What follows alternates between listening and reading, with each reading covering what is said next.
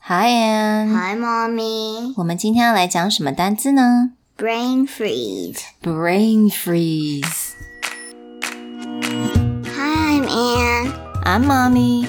Welcome to Anne and Mommy's Chit Chat, where English is. Super cool. What is brain freeze? 就是那个你吃很很多冰的东西，你的、嗯你的头脑就会觉得有点有你会冷冷的嗯感觉， So, what is brain? 就是我们的头脑啊，我们用想的那个头脑、 Hmm, brain. So, do you know how to spell brain? b R A I N Yeah, brain. So, brain 就是我们的脑子的意思。脑袋瓜。 Yeah，脑袋瓜。那 freeze。What 就 is 是 freeze？那个不知道大家有没有看过那个那个《冰雪奇缘》的那个嗯 Elsa，、他们 freeze，啊、被冷冻起来，对不对？被他自己的啊、f r o z e n right? Remember Yeah. that word frozen? yes So freeze, F R E E free Z E, freeze. So brain freeze 就是 when you eat a lot of ice cream or like freeze tag like they have to freeze 嗯 Mm.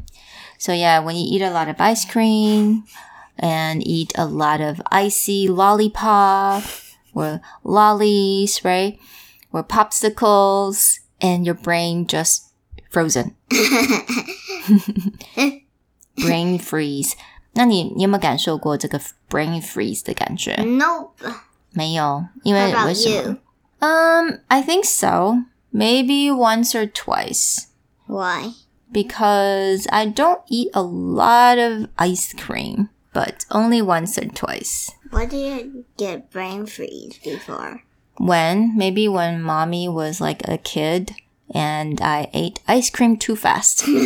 或者是喝那个冰的那个 slushy，我不知道大家有没有吃过，有点像冰冰的那种，呃，像很多脆冰的那种感觉。嗯，it's slushy called slushy. It has like different colors. I didn't actually taste that before Mm, I don't think you had it before. And I drank it too fast. And then I had brain freeze.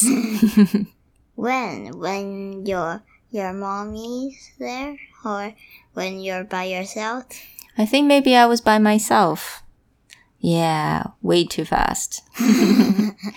All right, hope you guys had fun with this word. And talk to you guys later. bye Bye.